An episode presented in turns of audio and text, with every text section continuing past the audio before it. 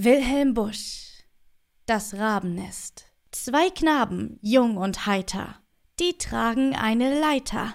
Im Nest die jungen Raben, die werden wir gleich haben. Da fällt die Leiter um im Nu. Die Raben sehen munter zu. Sie schreien im Vereine. Man sieht nur noch die Beine. Der Jäger kommt an diesen Ort und spricht zu seinem Hund. Appor! Den Knaben apportiert der Hund. Der Jäger hat die Pfeif im Mund. Nun hole auch den anderen her. Der Schlingel aber will nicht mehr. Der Jäger muss sich selbst bemühen, den Knaben aus dem Sumpf zu ziehen. Zur Hälfte sind die Knaben so schwarz, als wie die Raben.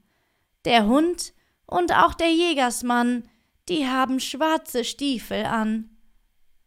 Die Raben in dem Rabennest sind aber kreuzfiedel gewest. Die kühne Müllerstochter. Es heult der Sturm, die Nacht ist graus, die Lampe schimmert im Müllerhaus. Da schleichen drei Räuber wild und stumm, husch, husch, pst, pst, ums Haus herum. Die Müllerstochter spinnt allein, drei Räuber schauen zum Fenster rein. Der zweite will Blut, der dritte will Gold. Der erste, der ist dem Mädel hold. Und als der erste steigt hinein, da hebt das Mädchen den Mühlenstein. Und patsch, der Räuber lebt nicht mehr. Der Mühlstein druckt ihn gar zu sehr. Doch schon erscheint mordgierig heiter und steigt durchs Loch der Räuber Zweiter. Ha! Hu! Er ist, eh er's gewollt, wie Rollenknaster aufgerollt. Jetzt aber naht mit kühnem Schritte, voll Goldbegierigkeit, der Dritte.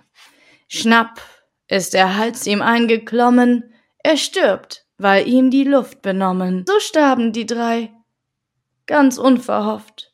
O Jüngling, da schau her. So bringt ein einzig Mädchen oft drei Männer ins Malheuer. Die beiden Enten und der Frosch. Sieh da zwei Enten, jung und schön, die wollen an den Teich hingehen, zum Teiche gehen sie munter und tauchen die Köpfe unter. Die eine in der Goschen trägt einen grünen Froschen. Sie denkt allein, ihn zu verschlingen, das soll ihr aber nicht gelingen. Die Ente und der Enterich die ziehen den Frosch ganz fürchterlich. Sie ziehen ihn in die Quere. Das tut ihm weh, gar sehre. Der Frosch kämpft tapfer, wie ein Mann. Ob das ihm wohl was helfen kann? Schon hat die eine ihn beim Kopf, die andere hält ihr zu den Kropf. Die beiden Enten raufen, da hat der Frosch gut laufen.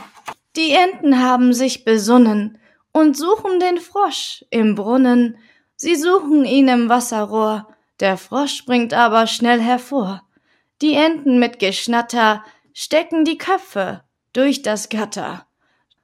Der Frosch ist fort, die Enten, wenn die auch nur fort könnten, da kommt der Koch herbei sogleich und lacht. Hehe, jetzt hab ich euch. Drei Wochen war der Frosch so krank, Jetzt raucht er wieder, Gott sei Dank. Naturgeschichtliches Alphabet. Für größere Kinder und solche, die es werden wollen. A. A. Im Ameishaufen wimmelt es, der Aff frisst nie Verschimmeltes. B.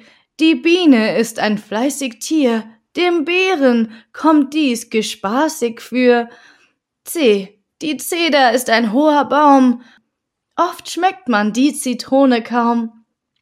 D. Das wilde Dromedar, man koppelt, der Dogge wächst die Nase doppelt. E. Der Esel ist ein dummes Tier, der Elefant kann nichts dafür. F. Im Süden fern die Feige reift, der Falk am Finken sich vergreift. G.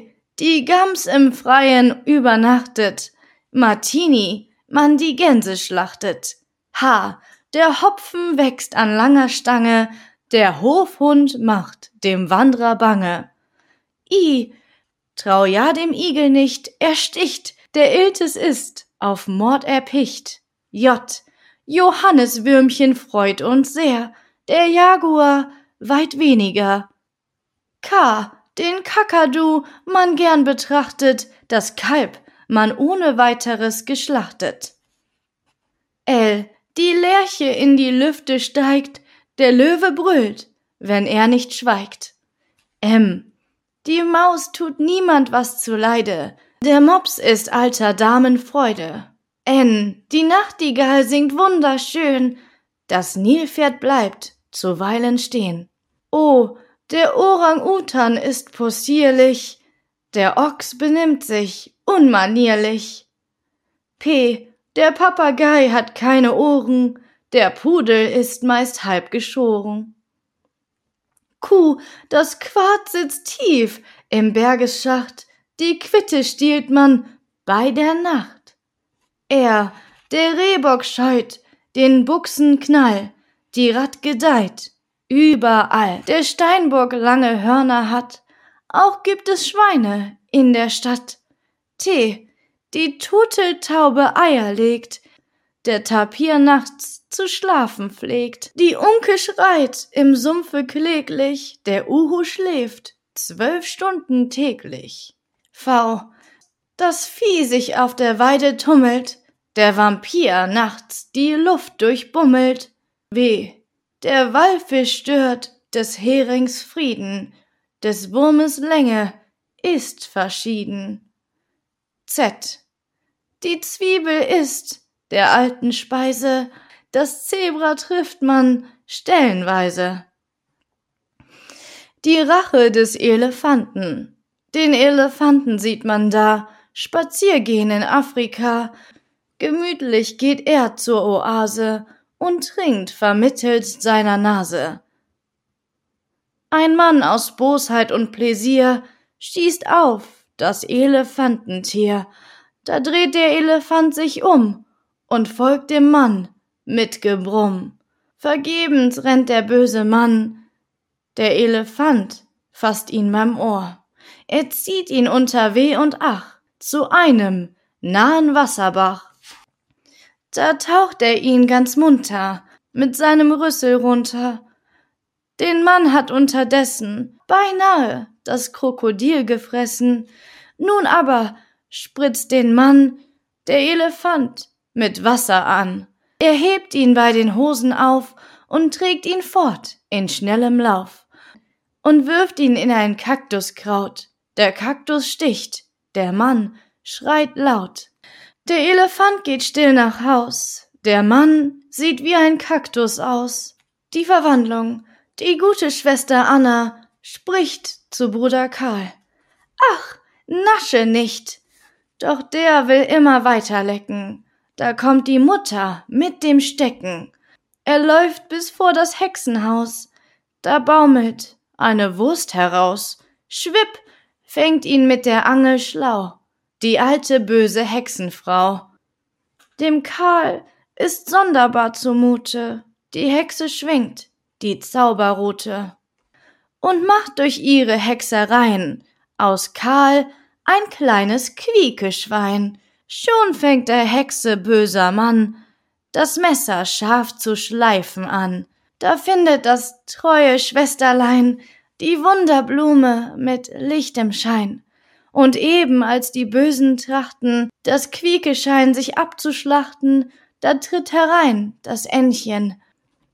Das Schwein quiekt und rennt, die Hexe fällt ins Messer, der böse Mann verbrennt, und Bruder Karl verliert auch bald die traurig schweinere Gestalt. Da ist er froh und spricht, nie mach ich's wieder so. Der hohle Zahn, oftmalen bringt ein harter Brocken des Malens Freude sehr ins Stocken, so geht's nun auch dem Friedrich Kracke, er sitzt ganz krumm und hält die Backe, und um seine Ruhe ist es getan. Er biss sich auf den hohlen Zahn. Nun sagt man zwar, es hilft der Rauch, und Friedrich Kracke tut es auch, allein schon treiben ihn die Nöten, mit Schnaps des Zahnes Nerv zu töten. Er taucht den Kopf mitsamt dem Übel in einen kalten Wasserkübel. Jedoch das Übel will nicht weichen, auf andere Art will er's erreichen. Umsonst erschlägt, vom Schmerz bedrängt, die Frau, die einzuheizen denkt. Auch zieht ein Messer hinterm Ohr, die Schmerzen leider nicht hervor. Vielleicht, so denkt er, wird das Schwitzen möglicherweise etwas nützen. Indes die Hitze wird zu groß, er strampelt sich schon wieder los und zappelt mit den Beinen, hört man ihn bitter weinen. Jetzt sucht er unterm Bette, umsonst die Ruhestätte. Zuletzt fällt ihm der Doktor ein. Er klopft. Der Doktor ruft herein. Ei, guten Tag, mein lieber Kracke. Nehmt Platz. Was ist denn mit der Backe? Lasst sehen. Ja, ja, das glaub ich wohl. Der ist ja in der Wurzel hohl. Nun geht der Doktor still beiseit, der Bauer ist nicht sehr erfreut. Und lächelnd kehrt der Doktor wieder, dem Bauern fährt er durch die Glieder. Ach, wie erschrak er, als er da den wohlbekannten Haken sah. Der Doktor ruhig und besonnen hat schon bereits sein Werk begonnen. Und unbewusst nach oben fühlt Kracke sich gehoben. Und rack, rack, da haben wir den Zahn, der so abscheulich wehgetan. Mit Staunen und voll Heiterkeit sieht Kracke sich vom Schmerz befreit. Der Doktor, würdig wie er war, nimmt in Empfang sein Honorar. Und Friedrich Kracke setzt sich wieder vergnügt zum Abendessen nieder. Die Prise. Der Herr Direktor sitzt beim Wein und schaut gar sehr verdrisslich drein. Das Auge schweift ins Grenzenlose, die Hand greift nach der Tabakdose. Das wohlgeübte Fingerpaar erfasst so viel, als möglich war. Und sparsam selbst im Überdruss vertieft er sich in den Genuss zwar fühlt er sich zunächst geniert, weil er nur halbe Wirkung spürt, doch soll ein mildes Nasenreiben die Sache fördern und betreiben. Auch wird ein Sacktuch blau geblümt, als Nasenpfeile sehr gerühmt. Und hilft auch alles dieses nicht, so hilft ein Blick ins Sonnenlicht. Die Spannung steigt, der Drang wird groß, nur still Gebt acht, gleich drückt er los. Hatschu! Verschnupft. Wer schnupft und dieses hört, der findet es beneidenswert, denn was die Seele dumpf umhüllt, wird plötzlich heiter, klar und mild. Ja, sehr erheitert uns die Prise, vorausgesetzt, dass man auch niese. Die Fliege, dem Herrn Inspektor tut so gut, wenn er nach Tisch ein wenig ruht. Da kommt die Fliege mit Gebrumm und surrt ihm vor den Ohren rum, und aufgeschreckt aus halbem Schlummer schaut er verdrisslich auf den Brummer. Die böse Fliege, seht nun, hat sie sich fortgesetzt auf seiner Glatze. Wart nur, du unverschämtes Tier, Anitzo, aber komm ich dir. Behutsam schleicht er nach der Tasse, dass er die Fliege da erfasse. Per Dauz, darin ist er gewandt. Er hat sie wirklich in der Hand. Hier schaut er nun mit großer List, wo sie denn eigentlich wohl ist. Surda, sie ist schon wieder frei. Ein Bein, das ist ja einerlei. Jetzt aber kommt er mit der Klappe, dass er sie so vielleicht ertappe. Und um sie sicher zu bekommen, hat er den Sorgenstuhl erklommen. Rums, bums, da liegt der Stuhl und er, die Fliege, flattert froh umher. Da holt er aus mit voller Kraft, die Fliege wird dahingerafft, und fröhlich sieht er das Insekt am Boden leblos ausgestreckt.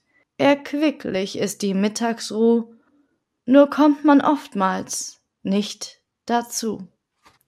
Die Strafe der Faulheit. Fräulein Amma kost allhier mit Schnick, dem allerliebsten Tier. Sie füttert ihn so viel er mag, mit Zuckerbrot den ganzen Tag. Und nachts liegt er sogar im Bett. Da wird er freilich dick und fett. Einstmals, als sie spazieren gehen, sieht man die Hundefänger stehen. Er lockt den Schnick mit einem Brezen, das Fräulein ruft ihm voll Entsetzen. Doch weil er nicht gehorchen kann, fängt ihn Gripsgraps, der böse Mann. Seht, wie er läuft, der Hundehäscher, und trägt im Sack den dicken Näscher. Gern lief er fort, der arme Schnick. Doch ist er viel zu dumm und dick. Den schlacht ich, spricht der böse Mann, weil er so fett und gar nichts kann. Das Fräulein naht und jammert laut.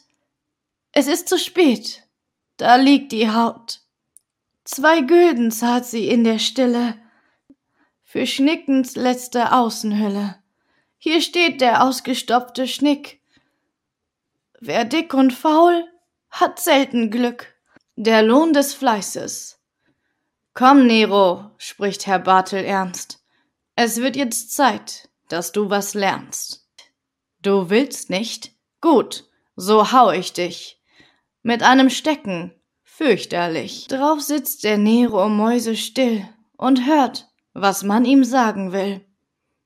Hut ab, das ist das erste Stück. Der Nero macht es mit Geschick. Zum zweiten, jenen stecken dort. Nur munter, Nero, such, ach port. Und jetzt die Tür auf. So, so, so. Das geht ja schon. Bravissimo. Ach, denkt der Nero. Ach, wozu lässt mich mein Herr doch nicht in Ruh? Da kommt, als sie spazieren gingen, der Hundefänger mit der Schlingen. Hut ab, ruft schnell Herr Bartel jetzt. Der Hundefänger ist entsetzt und lässt diesweil, der Schreck so groß, die festgemachte Schlinge los. Gleich sitzt der Nero mit der Mütze in einer tiefen Wasserpfütze. Der böse Mann, gar sehr gewandt, fischt aber Nero an das Land, fischt aber Nero an das Land und sperrt ihn in den Gitterkasten und schreit, Jetzt soll der Schlingel fasten. Doch kaum hat sich der Mann entfernt, zeigt Nero, dass er was gelernt. Er macht die Türe auf und dann läuft er nach Haus, so schnell er kann. Hier kehrt er heim und ist erfreut. Das macht allein die Fleißigkeit. Der Hahnenkampf. Der Gickerig, ein Gockel fein, guckt in den Topf voll Brüh hinein. Ein zweiter Gackerig genannt, kommt auch sogleich herzugerannt und jeder langt mit Mühe im Topfe nach der Brühe. Der Gicker und der Gackerich betrachten und fixieren sich. Zum Kampf gerüstet und ganz nah, so stehen sie, Aug in Auge da.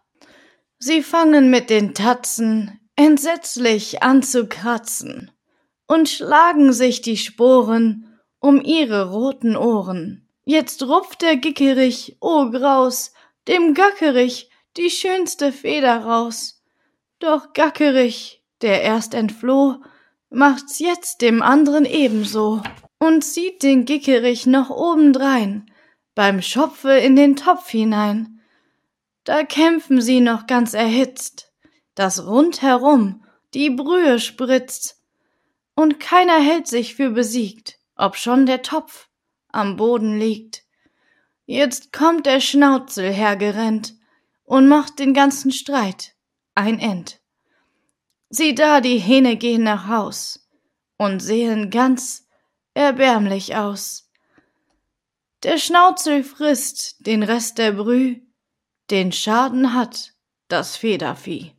Die kluge Ratte. Es war einmal eine alte graue Ratte, die, wie man sieht, ein Fass gefunden hatte, Darauf So schaut die Ratte hin und her, was in dem Fasse drin zu finden wär. Schau, schau, ein süßer Honig ist darein.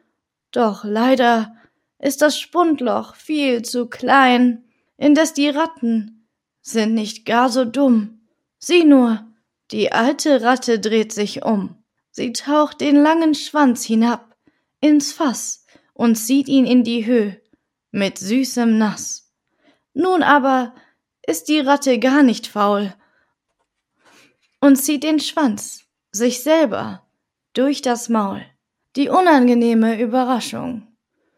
Der Altgesell ist froh und lacht, weil ihm die erste Maß gebracht. Der Stoff ist heute sehr zu loben, drum wird sofort der Krug gehoben. Schlupp rennt das Bier durch seine Kehle, auf einmal in die heiße Seele. Was ist denn das? denkt er erschreckt, dass dieses so abscheulich schmeckt. Da hat er es, o Schreck und Graus. Ha, welch abscheulich tote Maus. Ja, ja, kaum will man sich erfreuen, so kommt gleich was Fatales drein. Der Bauer und das Kalb. Ein Bauer, der kein Geld mehr hat, der brächte gern sein Kalb zur Stadt. Doch schau, wie dieses Tier sich sträubt und widerspenstig stehen bleibt. Der liebenswürdige Bauersmann bietet umsonst ihm Kräuter an, vergebens drückt er es und schiebt.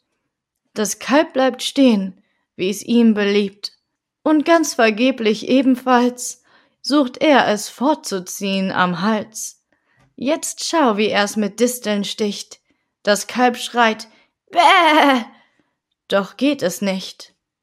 Er nimmt das Kalb bei Schweif und Ohr, doch bleibt es störrig, wie zuvor. Mit Drohen und mit Lehren sucht er es zu bekehren, doch schon im nächsten Augenblick möcht es durchaus zum Stall zurück. Da denkt er es mit Schlägen zum Gehen zu bewegen, allein trotz allen Schlagen muss er das Kalb noch tragen. Weil das ihm aber lästig ist, besinnt er sich auf eine List. Er hängt die Glocke um, schreit Muh, da glaubt das Kalb, er sei die Kuh. Das Pusterohr, hier sitzt Herr Bartelmann im Freien und taucht sich eine Brezel ein. Der Franz mit seinem Pusterrohr schießt Bartelmann ans linke Ohr. Ein Zappament, so denkt sich sehr, das kam ja wohl von unten her. Doch nein, denkt er, es kann nicht sein, und taucht die Brezel wieder ein und witsch getroffen ist die Brezen, Herrn Battelmann erfasst Entsetzen. Und wisch, jetzt trifft die Kugel gar das Aug, das sehr empfindlich war, so dass dem braven Bartelmann die Träne aus dem Auge rann. Ei, Zappament, so denkt sich der, das kommt ja wohl von oben her. Au jau, es fällt, denn mit Geblase schießt Franz den Pfeil ihm in die Nase. Da denkt Herr Bartelmann, aha, dies spitze Ding, das kenn ich ja. Und freudig kommt ihm der Gedanke, dass Franz steht hinter dieser Planke. Und klapp schlägt er mit seinem Topf das Pusterrohr tief in den Kopf. Drum schieß mit deinem Püsterricht auf keine alten Leute nicht. Der hinterlistige Heinrich. Die Mutter sprach, O Heinrich mein, nimm diese Brezen, sie sei dein. Der böse Heinrich denkt sich gleich, jetzt fang ich Gänse auf dem Teich. Ein junges Gänslein schwamm an Land, schnapp, hat es Heinrich in der Hand. Es schreit und zappelt fürchterlich, die Alten sind ganz außer sich. Die Jetzt fasst die Gans den Heinrich an, wo sie zunächst ihn fassen kann. Der Heinrich fällt auf seinen Rücken, am Ohr tun ihn die Gänse zwicken. Sie fliegen dann, o weh, o weh, mit Heinrich fort und in die Höh, hoch über seiner Mutter Haus, da lassen sie den Heinrich raus. Der fällt ganz schwarz und über Kopf, der Mutter in den Suppentopf. Mit einer Gabel und mit Müh zieht ihn die Mutter aus der Brüh. Hier sieht man ihn am Ofen stehen, dem Schlingel ist ganz recht geschehen. Die Gänse aber voll Ergötzen verzehren Heinrichs braune Brezen.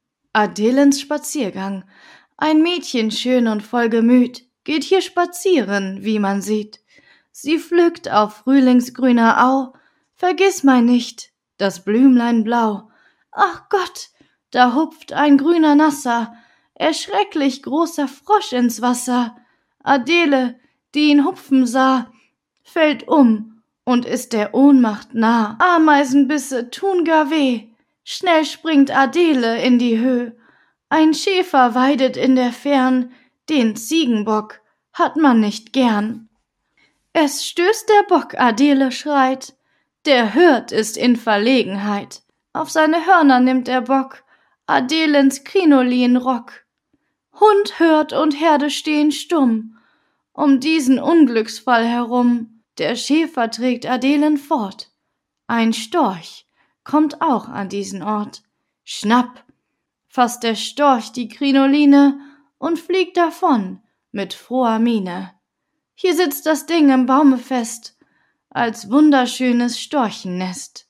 Die Rutschpartie, da kommt der Hans auf seinem Schlitten, vergnügt den Berg herabgeritten, grad geht der Küster da vorbei und friert und denkt sich allerlei. Schwupp hat der Schlitten ihn gefasst. Warum hat er nicht aufgepasst? Ein Jäger raucht und geht nach Haus. Der Schlitten kommt in vollem Saus. Schau, schau, den Hund, den hat's bereits. Der Jäger sprenge gern abseits. Jedoch der Schlitten fasst ihn schon. Die Tabakpfeife fliegt davon. Nun kommt trotz Ach und Wehgeschrei die Botenfrau auch an die Reih.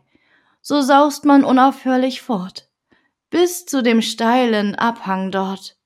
Ein jeder fliegt von seinem Sitze, der Schuss geht los und durch die Mütze.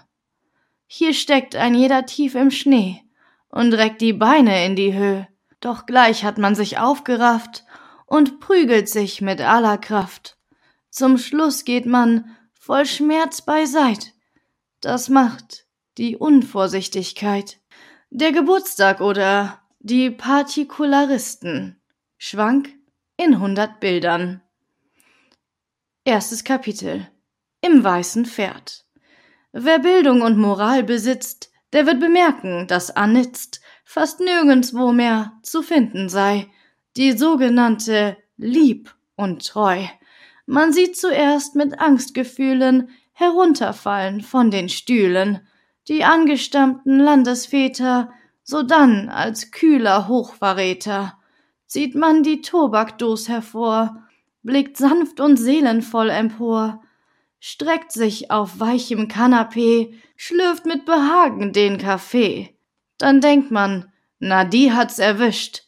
So denkt der böse Mensch, jedoch, es gibt auch gute Menschen noch.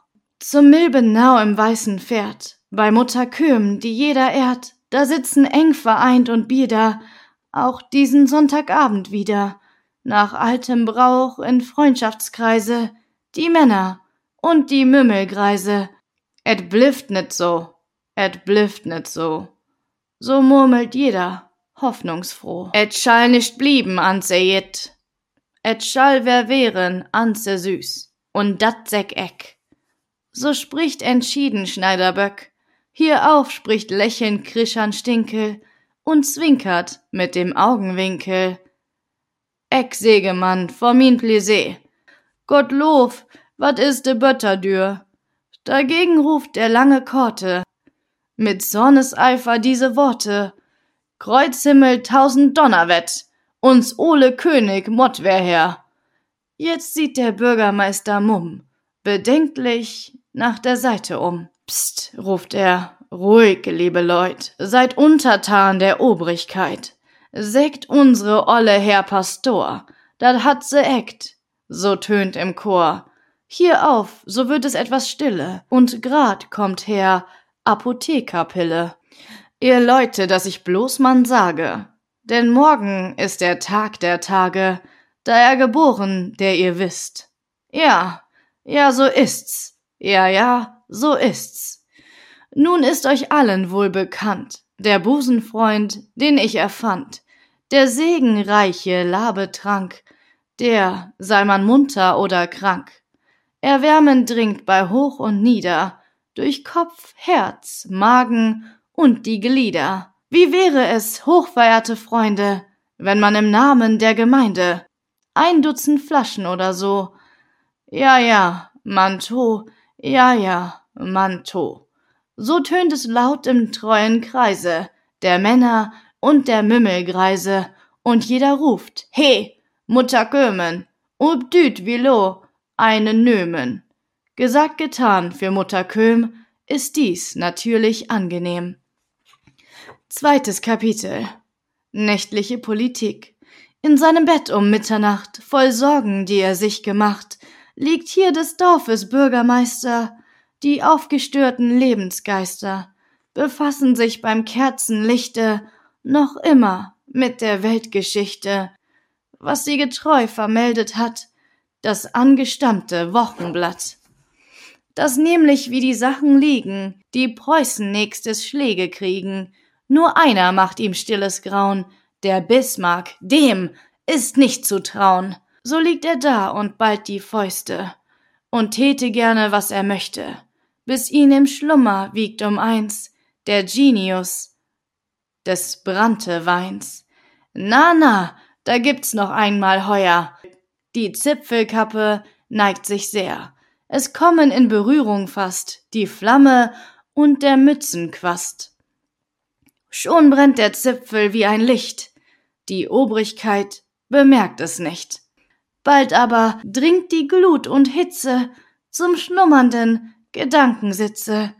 Potsament, hier heißt es schnelle, die Kopfbedeckung leuchtet helle. Kreuz Donnerschlag, ich dacht es ja, ist's wieder mal kein Wasser da. In Ängsten findet manches statt, was sonst nicht stattgefunden hat. Da liegt die Mütze sehr versehrt, das Haar ist meistens weggezehrt. Doch kann ein Sacktuch auch zu Zeiten in kühler Nacht das Haupt bekleiden, nur hat sodann die Zippelmütze vier Spitzen statt der einen Spitze. Drittes Kapitel. Der Busenfreund. Es war ein schönes Morgenrot, die Hähne krähen, es dampft im Schlot, schon hörte man, wie Müseling der Kurhirt an zu tuten fing, und jeder holet aus dem Stalle bei lustigen Trompetenschalle, die krummgehörnten Buttertiere, das Müseling sie weiterführe. Wär auch schon munter, das ist Pille, er bürstet seine Sonntagshülle und rüstet sich bei Zeiten schon zu seiner hohen Staatsmission. All hier im Korbe eng vereint sind zwanzig Flaschen Busenfreund. Und hier der Nachbar Fritze Jost befördert sie zur nächsten Post.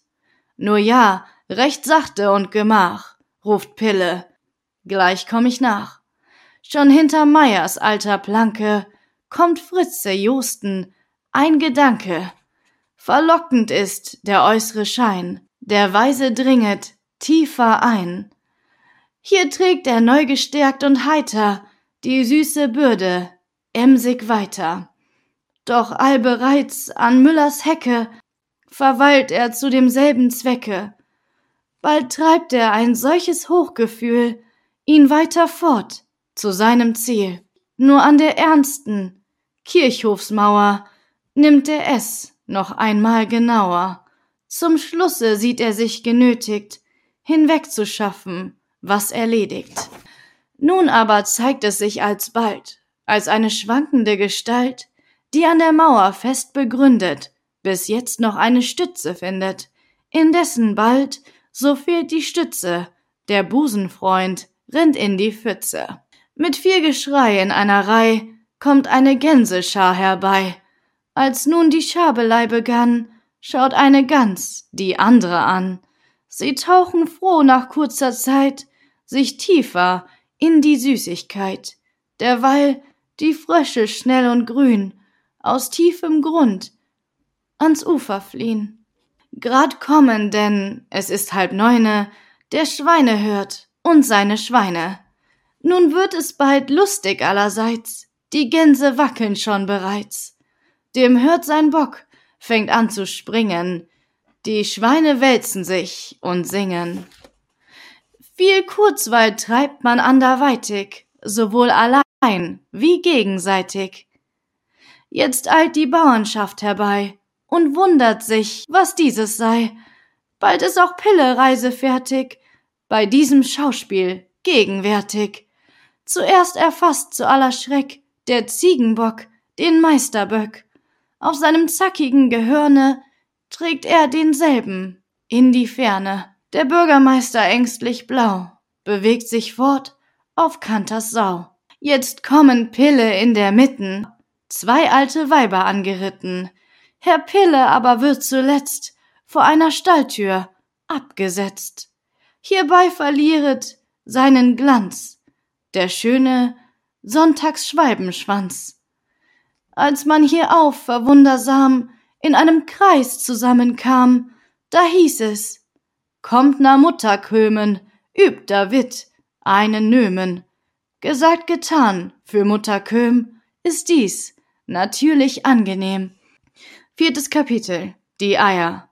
Da weiß ein jeder, wer's auch sei, gesund und stärkend ist das Ei. Nicht nur in allerlei Gebäck, wo es bescheiden im Versteck, nicht nur in Soßen ist's beliebt, weil es denselben Rundung gibt, nicht eben dieser halben nur, nein auch in leiblicher Statur, gerechtermaßen abgesotten, zu Pellkartoffeln, Butterbroten, erregt dasselbe fast bei allen ein ungeteiltes Wohlgefallen, und jeder rückt den Stuhl herbei und spricht, ich bitte um ein Ei.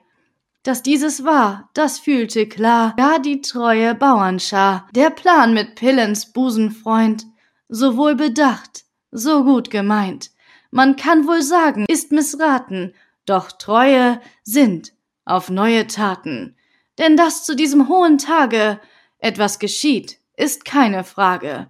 Der sanfte Johann Heinrich Dreier, der sprach, wo dünket jück der Eier? Kein besser Ding, für diesem Zweck, rief Schneider Böck. Und dat säg eck. Ick okay, schreit Korte Dungerslag, die nicht Eier mag. Und alle riefen laut und froh. Ja, ja, Mann ist to.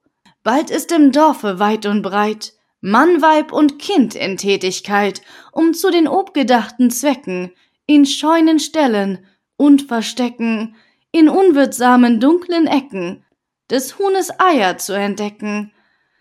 Die Hühner machen groß Geschrei, denn auch das Huhn verehrt das Ei, was es im Stillen treu gelegt und gerne weiter hegt und pflegt, bis nach den vorgeschriebenen Wochen. Ein Pieperich hervorgekrochen, jedoch nicht jeder ist so gut. Es gibt auch welche, die die Brut treulos verlassen, und so eins ist leider Kriechan Stinkel seins. Das ist doch blöd, denkt Stinkel und zwinkert mit dem Augenwinkel. Na dann lob doch heim, denn macht man so. Okay, recht, weit wohl, was ich hier tu. Nachdem er so in seiner Mütze die Eier, dass er sie benütze, mit etwas Heckerling vermengt, behutsam leise eingezwängt, trägt er dieselben zu dem Orte, wo dieses Mal der lange Korte, der ehedem und hier zuvor gestanden bei dem gerade Korps, die Gaben gern entgegennimmt, ja, dieser Korte ist bestimmt, als Ehrengreis und Biedermann, der so etwas am besten kann, begleitet von zwei Ehrendamen, natürlich in Gemeindenamen, das Festgeschenk noch diesen Morgen an hoher Stelle zu besorgen. Hier steht die Kutsche vom Pastor und Kortens Ochse steht davor. Daneben steht Kortens Sohn. Zwei Stunden ist zur Bahnstation. Mit Vorsicht wird zuerst platziert. Der Eierkorb, wie sich gebührt. Sogleich nach diesem, wie es sich schickt, die Ehrenjungfrau reich geschmückt. mit Ruhe und Würde und zuletzt hat Korte sich hineingesetzt. Na, Konrad Jü, wir wünschet euch Glücke, nicht weit davon ist eine Brücke. Es rutscht das Rad, herrje, schrumbum, da fällt die alte Kutsche um. Bestürzt ist jedes Angesichts, wie's drinnen ist, das weiß man nicht. Nun hebt man nach oben ohne Worte sich Korte aus der Kutschenpforte. Nun kommt ein Ehrenjungfernbild in Eigelb merklich eingehüllt. O weh, es fehlt noch immer eine. Gottlob, hier sieht man ihre Beine. Die Jungfern und der Ehrengreis sind alle drei ganz gelb und weiß. Man ist bemüht, sie abzuwischen. Puh, hieß es, hier sind Fuhle zwischen. Hier schlich beiseite Krischan Stinkel und zwinkert mit dem Augenwinkel und spricht zu seiner Frau Christine. Die faulen Steine, das sind meine. Als man darauf verwundersam in einem Kreis zusammenkam, da hieß es, kommt na Mutterkömen. Gesagt, getan für Mutterkömen, ist dies natürlich angenehm. Fünftes Kapitel Die Butterhenne. Das wäre also auch missraten, doch ist's noch Zeit zu neuen Taten. Hierauf bezüglich mit Gefühl, sprach Herr Adjunkus Klinggebühl. Geliebte, so wie ich erachte, indem ich diesen Fall betrachte, bedenke, prüfe, überlege und mit Bedachtsamkeit erwäge, so ist gewiss für treue Liebe und sonsten eingepflanzte Triebe, das schönste Beispiel, so ich kenne. Das Mutterhuhn, genannt die Henne. Ich weiß nicht, ob ihr dieses wisst. Ja, ja, rief jeder. Rief jeder, ja, so ist's. Nun wohl. So lasset man als ein Symbol durch unsern Herr, durch unsern Bäcker und Konditor, ich meine hier Herrn Knickebieter, aus Butter und dergleichen Sachen, ein Ebenbild der Henne machen. Ja, ja, rief jeder laut und froh. Ja, ja, Manto. Ja, ja, Manto. Bald ist im Dorfe weit und breit manch treues Weib in Tätigkeit, die Butter durch ein rastlos Wälzen und Kneten innig zu verschmelzen. Und alle diese schöne Butter legt freudig Tochter oder Mutter als eine tief empfundene Spende in Knicke Bieters Künstlerhände. Mit Freuden tut er sie begucken und denkt, das ist ein schöner Hucken. Sogleich nachdem er sich geschneuzt, wird er zum Schaffen angereizt. Sieh, sieh, da ist ja eine bei, die innen voll Kartoffelbrei.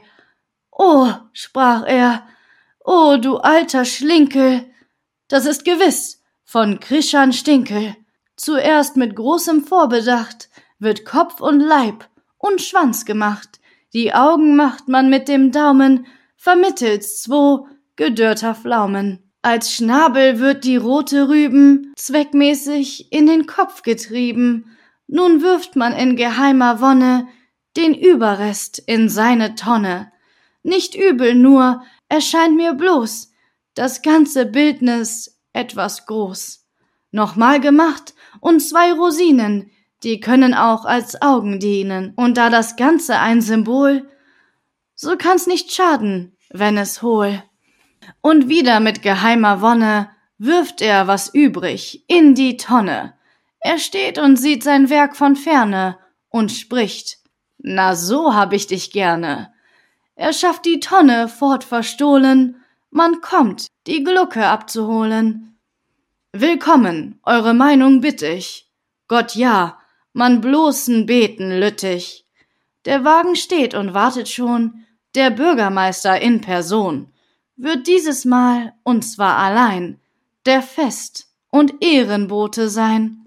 Bei jedem ist die Freude groß, denn gleich geht die Geschichte los, und jeder ruft, wie wünschet Glücke, den Gaul umschwört, die Stachelmücke. Oha, schrie alles voller Not. Herr Gott, er sieht am Boden sehr erschreckt.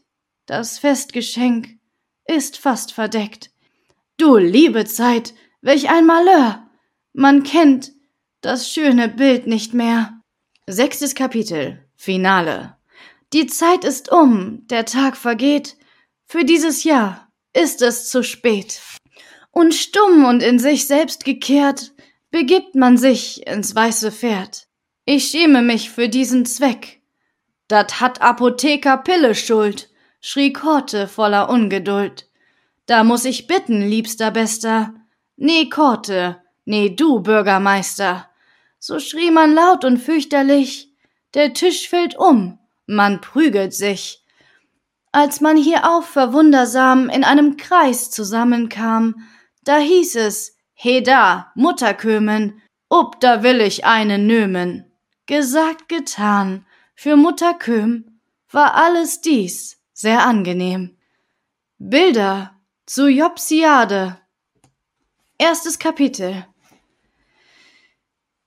Eines Males, denn alles beisammen allhier, Feder, Tinte, Tobak und Papier, so wollen wir den Hieronymus Jobsen, nachdem wir uns eine Pfeife gestopsen, sein Leben lernen, leiden und lieben, was es sonst allhier getrieben, mit allem Fleiße aufnotieren und standesgemäß zu skizzieren probieren. Dies hier ist Jobs, der Herr Senator und Hieronyms zukünftiger Vater. Die Frau Senatorin aber war eine geborene Plapperpla, mit welcher indessen der treue Gatte bis dato nur weibliche Kinder hatte. Darum so war ihr Streben und Sinnen, demnächst einen Knaben sich zu gewinnen. Einst, als die Frau Senatorin Jobs im Bette schlief, recht sanft, Gottlobs, da war ihr so, als wenn ihr so wär, als hätte sie mit vieler Beschwer ein großes allmächtiges Tutehorn statt eines kleinen Kindes geboren. Drei Wochen nach diesem Traumgesicht begab sich ein kleiner Jobs ans Licht.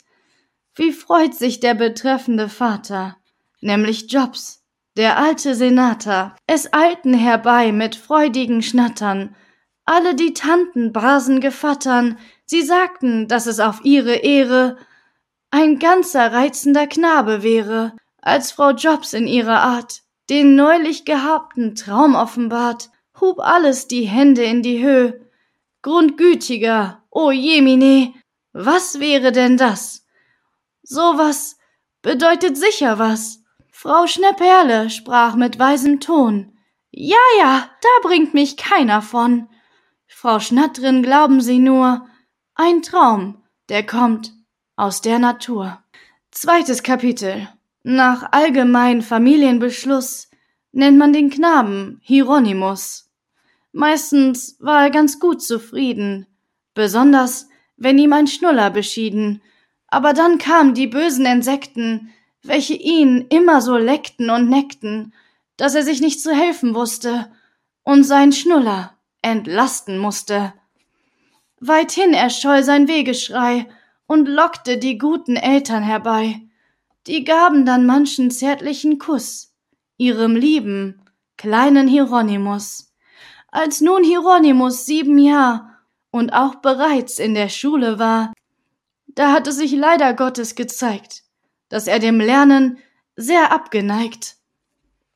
Stattdessen fing er häufig mit Spuke, zwischen den Fingern sich eine Muke, und tat's auch dann noch, wenn es hieß, Hieronymus, unterlasse dies. Auch trieb er noch manch andere Possen, die den Herrn Rektor sehr verdrossen, zum Beispiel stutzt er sich seinen Zopf und stopft das in den Pfeifenkopf. Der gute Rektor kommt gegangen, greift nach der Pfeife, voll Verlangen, und da er sie noch geladen findet, hat er sie baldigst angezündet.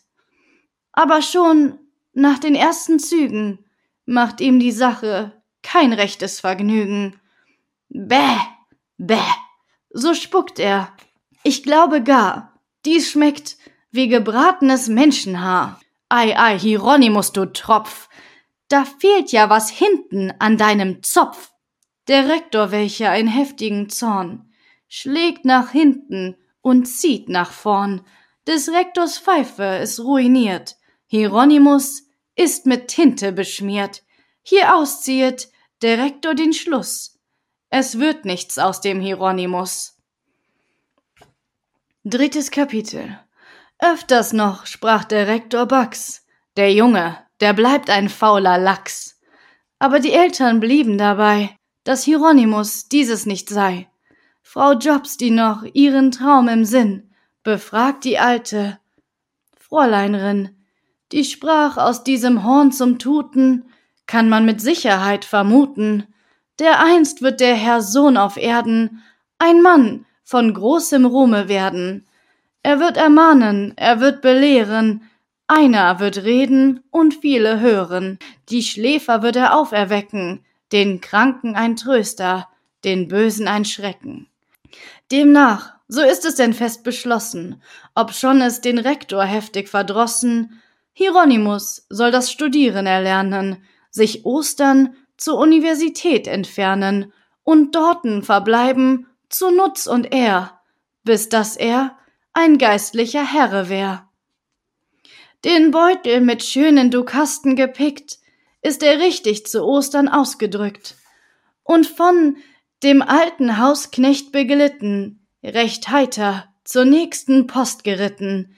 In der Stube der Passagiere befand sich ein Herr von feiner Turnüre, bekleidet mit einer großen Perücke, der tät ihn begrüßen mit freundlichem Blicke und sagt so unter anderen Sachen, sie wollten ein kleines Spielchen machen.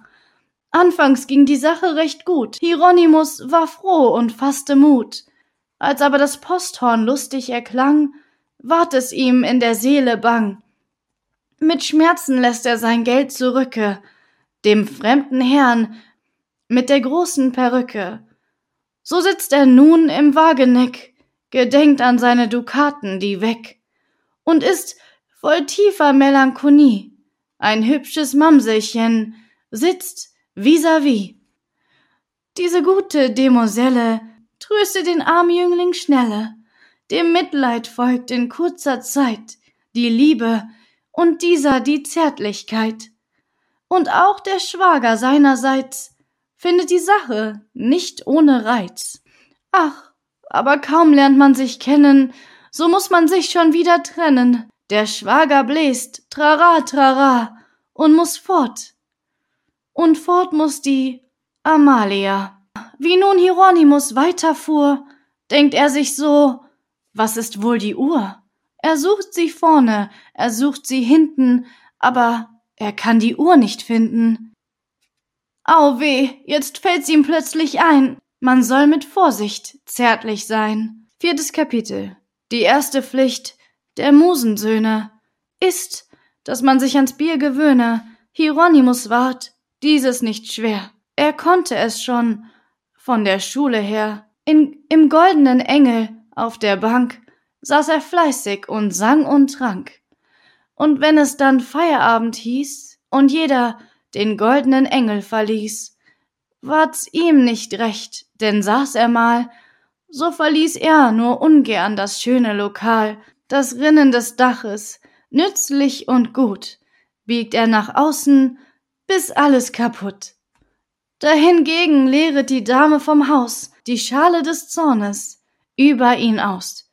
Gibt's irgendwo ne Paukerei? Natürlich, Hieronymus ist dabei. Und kriegt denn auch eine schöne Quarte in seine dicke, fette Schwarte. Oft wandelt er mit Schmidts Kalinen, selbst wenn der Mond auch nicht geschienen, in traulich stillem Wechselverkehr, auf dem Walle der Stadt umher. Dieses war stets ein großer Genuss für den guten Hieronymus. Übrigens hat er unterdessen seinen guten Alten auch nicht vergessen. Liebe Eltern, so schrieb er oft, ich melde hierbei, dass es mir fehlet an Gelde. Habet also die Gewogenheit und schicket mir bald eine Kleinigkeit nämlich etwa zwanzig Dukaten, denn ich weiß mich kaum mehr zu raten, weil es alles so knapp geht hier. Drum sendet doch dieses Geld bald mir. Kaum begreift ihr die starke Ausgabe, welches ich auf der Universität habe. Für so viele Bücher und Kollegia, ach, wären die zwanzig Dukaten da. Hiermit will ich also mein Schreiben beschließen. Meine Geschwister tu ich freundlich grüßen und verharre hierauf zum Schluss. Euer gehorsamer Sohn, Hieronymus. Ich setzte noch eilig zum Postskripte meine hochgeehrte und sehr geliebte Eltern. Ich bitte kindlich, schicket doch bald das Geld an mich. Was hierauf des Vaters Antwort gewesen, das kann man folgendermaßen lesen. Mein Herz, vielgeliebtester Sohn, dein Schreiben hab ich erhalten schon. Es sind noch nicht drei Monat vergangen, dass du hundertundfünfzig Taler empfangen. Fast weiß ich nicht, wo in der Welt ich hernehmen soll all das Geld. Ich höre gerne, dass du studierest und dich fleißig und ordentlich aufführest, aber höchst ungern vernehme ich von dir, dass du zwanzig Dukaten forderst von mir. Ich werde es also sehr gern sehen, wenn du von der Universität tust gehen, denn es fällt mir wahrlich gar schwer, alle diese Gelder zu nehmen, woher? Ich verharre übrigens dein treurer Vater. Hans Jobs pro tempore senata. N.S. Dein Schreiben mir zwar gefällt, aber verschone mich weiter mit Geld. Und demnach seine Eltern verlangen und willen, die seine Heimkunft begehrten zu erfüllen, tut Hieronymus zu dieser Frist, was zur Abmarsche nötig ist. Fünftes Kapitel.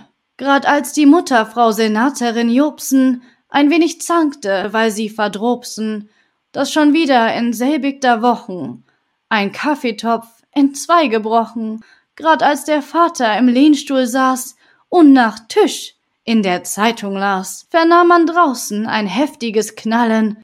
Der Vater lässet die Zeitung fallen, und jeder eilt mit Schrecken herbei, zu sehen, was das für ein Lümmel sei. Zwar erst erkannte man ihn nicht vor seinem dicken Bauch und Gesicht, dann aber war die Freude groß. Nur tadelnswert fand man es bloß, dass Kleidung sowohl wie der Stoppelbart nicht passend für seine geistliche Art. Hieronymus überlegte es auch und tät sich bekleiden, nach Standesgebrauch. Er hatte mit klugen Vorbedacht bereits eine Predigt mitgebracht, welche ein Freund in der Museenstadt fleißig für ihn verfertigt hat. Schon am nächsten Sonntag betrat Hieronymus die Kanzel als Kandidat. Er sagt es klar und angenehm, was erstens, zweitens und drittens käm. Erstens, Geliebte, ist es nicht so? Oh, die Tugend ist nirgendswo. Zweitens, das Laster hingegen übt man mit Freuden aller Wegen. Wie kommt das nur, so hör ich fragen? O Geliebte, ich will es euch sagen. Das mache drittens die böse Zeit. Man höret nicht auf die Geistlichkeit. Wehehe denen, die dazu raten, sie müssen alle in der Hölle braten. Zermalmet sie. Nicht eher wird es anders als sie. Aber Geduld, geliebte Freunde, Sanftmütigkeit ziert die Gemeinde. Als Hieronymus geredet also, stieg er herab und war sehr froh. Die Bürger haben nur grad geschaut und wurde ein großes Gemurmel laut.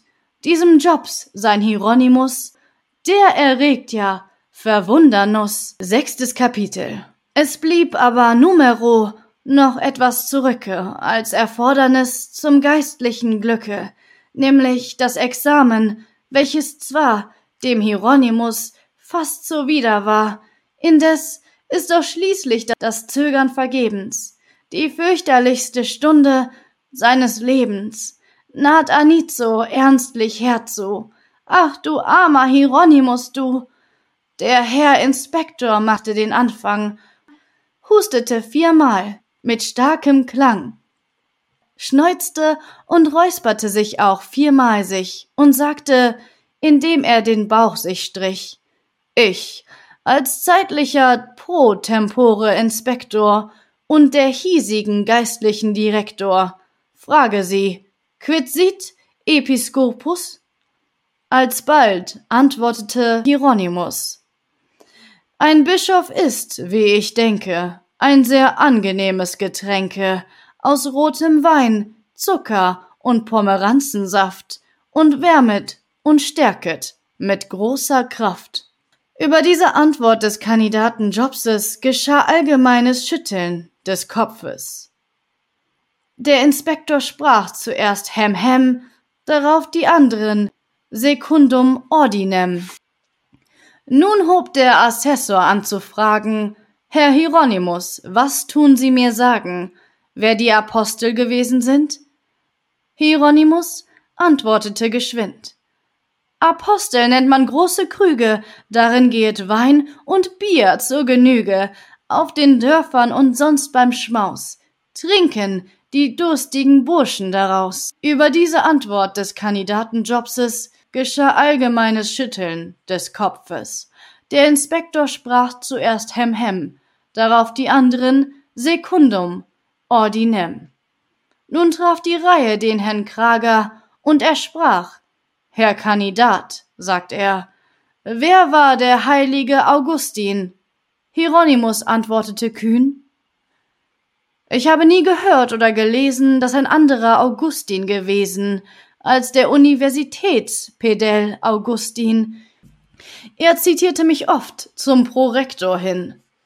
Über diese Antwort des Kandidaten Jobses geschah allgemeines Schütteln des Kopfes. Der Inspektor sprach zuerst hem hem, darauf die anderen secundum ordinem. Nun folgte Herr Krisch unverweilen und fragte, aus wie viel Teilen muss eine gute Predigt bestehen, wenn sie nach Regeln soll geschehen. Hieronymus, nachdem er sich eine Weile bedacht sprach, die Predigt hat zwei Teile, den einen Teil niemand verstehen kann, den anderen aber verstehet man. Über diese Antwort des Kandidaten Jobses geschah allgemeines Schütteln des Kopfes. Der Inspektor sprach zuerst hem hem, darauf die anderen secundum ordinem. Nun fragte Herr Beff, der Linguiste, ob Herr Hieronymus auch wohl wüsste, was der hebräische Kybus sei, und Hieronymus antwortete frei Das Buch genannt Sophiens Reisen von Memel nach Sachsen tut es weisen, dass sie den mürrischen Kübitz bekam, weil sie den reichen Puff früher nicht nahm. Über diese Antwort des Kandidaten Jobses geschah allgemeines Schütteln des Kopfes. Der Inspektor sprach zuerst hem hem, darauf die anderen secundum ordinem. Nun kam an den Herrn Geschreie, den Hieronymus zu fragen, die Reihe.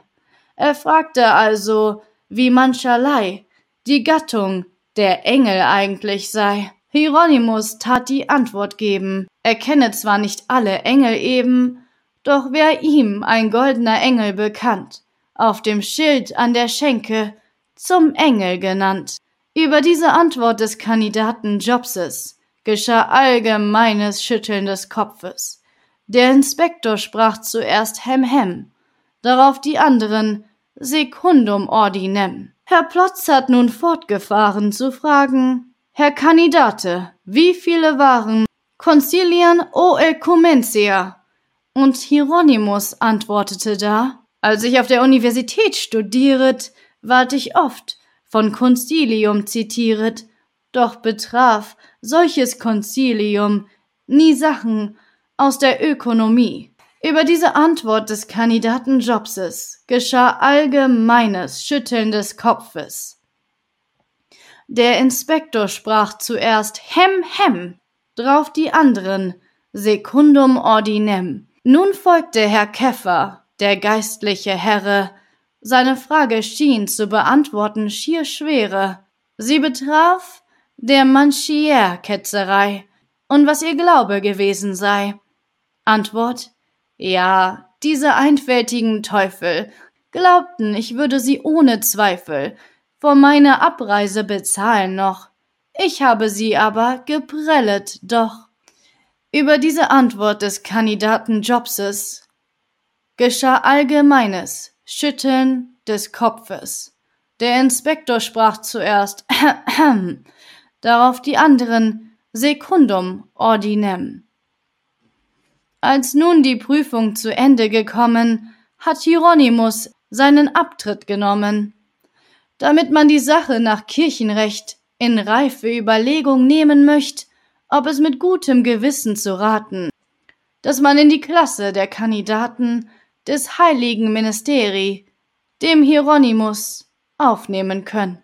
Es ging also an einen Futieren, doch ohne vieles Disputieren lautet der Spruch des geistlichen Gerichts, mit Herrn Hieronymus ist es nichts. Siebentes Kapitel. Die Hoffnung, dereinst ein Pfarrer zu werden, ist also vergeblich auf dieser Erden. Hieronymus findet es nötig nun, anderswohin sich umzutun. Es macht sich auch von da nicht fern, auf dem Gut eines alten gnädigen Herrn suchte man längst schon hin und her einen passenden, Sekretär. Und richtig, unser Hieronymus wird wirklich Herr Sekretarius. Eine Kammerjungfer ist auch noch da. Schau, schau, es ist die Amalia. Das mit der Uhr war freilich abscheulich, aber Hieronymus fand es verzeihlich, denn Amalia war sehr betrübt, machte sich, wo sie konnte, beliebt und half ihn mit allen ihren Kräften, bei seinen schwierigen Amtsgeschäften. Aber die Sache wird bald sehr peinlich, denn der Alte benimmt sich kleinlich, und Hieronymus ohne Lohn verlässt die bisherige Kondition. Einem frommen Fräulein bedeutend bemittelt, die längst ihre Jugend abgeschüttelt, fehlt eben ein kräftiger Assistente, der mit ihr beten und singen könnte. Von allen, die kamen, schien ihr am meisten Hieronymus geeignet, dieses zu leisten. Drum hieß sie ihn zu Nutz und Frommen als Mitgehilfen hochwillkommen. Als er nun aber singen sollt, da fehlt ihm die christliche Geduld.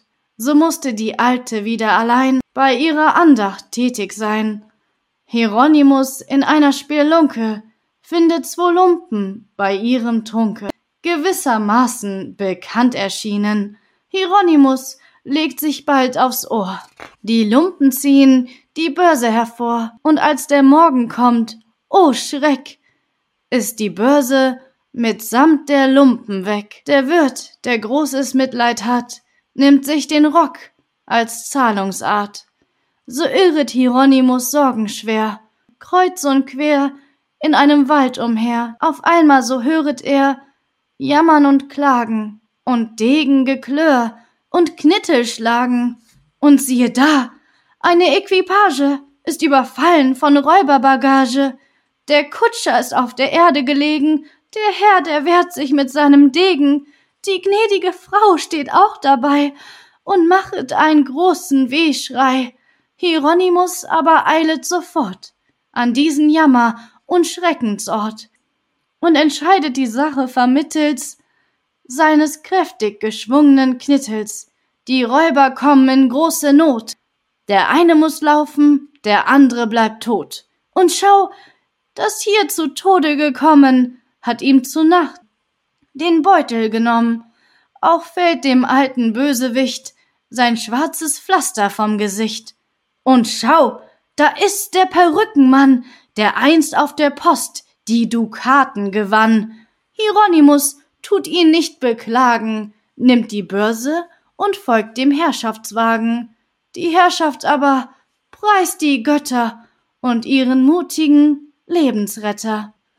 Achtes Kapitel. Es war aber gerade dazu Land, die Dorfschulmeisterstelle verkannt und hat darüber die Disposition der gnädige Herr als Schutzpatron aus Dankbarkeit auf höchsten Beschluss kriegt diese Stelle Hieronymus. So hat er nun die Schulmeisterei und sieht, was hierbei zu machen sei. Zuvörderst findet er in der Fibel manche veraltete Mängel und Übel, wie er dann gleich mit Schrecken sah, dass das Pf und P nicht da. Auch scheint ihn gar nicht wohlgetan, der abgemalte Gockelhahn. Er streicht ihm wenig hinweg zuvoren die überflüssigen Reitersporen. Es fügen ihm aber dagegen bei ein Nest mit eingelegtem Ei, damit man sehe, dass eigentlich dies der Segen und Nutzen des Federviehs. Nachdem er also die Lehre verbessert, bedenkt er, wie man die Strafe vergrößert, nämlich im Schulvermögen war ein Eselkopf als Inventar. Hieronymus zu größerer Schand und Graus macht einen ganzen Esel draus. Die Bauern aber murren sehr über die neu erfundenen Lehr. Sie taten sich hoch und heilig vereiden, sie wollten und wollten dieses nicht leiden und wollten den neuen Meister der Schule herunterstoßen von seinem Stuhle. Eines Morgens in aller Früh, wohl ausgerüstet, marschieren sie. Hieronymus schlummert, noch sanft und gut. Da tönet die Stimme, Kummern mal ruht. Alsbald, so fühlt er sich fortgeschoben, schwupp da, er wird seines Atems enthoben. Die Bauern geschmückt mit vielen Trophäen machen ein großes Siegesgetön. Sie füllen die Gläser und stoßen an. Prost wie Watt, das hast sie gut getan. Als aber vorüber das erste Feuer ist manchen doch nicht so recht geheuer. Ja, wenn der gnädige Herr nicht wär, der gnädige Herr, was sagt aber der? Mal fünfundzwanzig nach altem Brauch, richtig geraten, so kommt es auch. Neuntes Kapitel. Hieronymus nach diesem Missgeschicke will nicht wieder ins Amt zurücke. Er hat seinen Wanderstab genommen und sucht sich sonst wo ein Unterkommen. Wie's nun so geht, einstmalen hat er sich hinbegeben ins Theater und ist da eben auf der Szene eine Prinzessin wunderschöne. Ach Gott, wie wird ihm zumute da? ist seine geliebte Amalia. Das Stück ist endlich zu Ende gegangen. Die Liebenden halten sich fest umfangen. Hieronymus aber war es zur Stund, als liefe in seines Leibes Grund der innern Stimme ernster Bass. Hieronymus werde auch so was. Es ging nicht lange Zeit herum, so zeigt er sich schon dem Publikum als ein verliebter ländlicher Schäfer. In anderen Rollen ist er noch brever und überhaupt sehr löb und preislich. Aber Amalia benahm sich scheußlich. Drum entfernt sich mit Weh und Ach Hieronymus aus dem Künstlerfach. Und da man grad in der Vaterstadt einen Nachtwächter nötig hat, so erwirbt er sich diesen schönen Posten und stößt ins Horn auf städtische Kosten. Das mütterliche Traumgebild vom großen Horn ist nun erfüllt. Hieronymus bloß auch wirklich gut. Kaum schlägt es zehn, so geht's tut tut. Und ruft er dann das Hört ihr Herrn, wacht jeder auf und hört es gern. Einst, da er in einer heftig kalten Nacht sein schwieriges Amt zu verwalten, den Mund eröffnet, um Zwölfe zu schreien, bläst ihm der nördliche Wind hinein. Zwar um eins geht's noch, tuhu, um zwei aber ist's ihm schon gar nicht gut. Glock drei bereits legt er sich nieder, mit Schmerzen des Leibes und der Glieder. Um acht Uhr kommt die Medizin, wonach es auch etwas besser schien. Doch sah man etwa gegen zehn. Hieronymus wird von dannen gehen. Punkt zwölf erscheint der Knochenmann und hält das Pependikel an.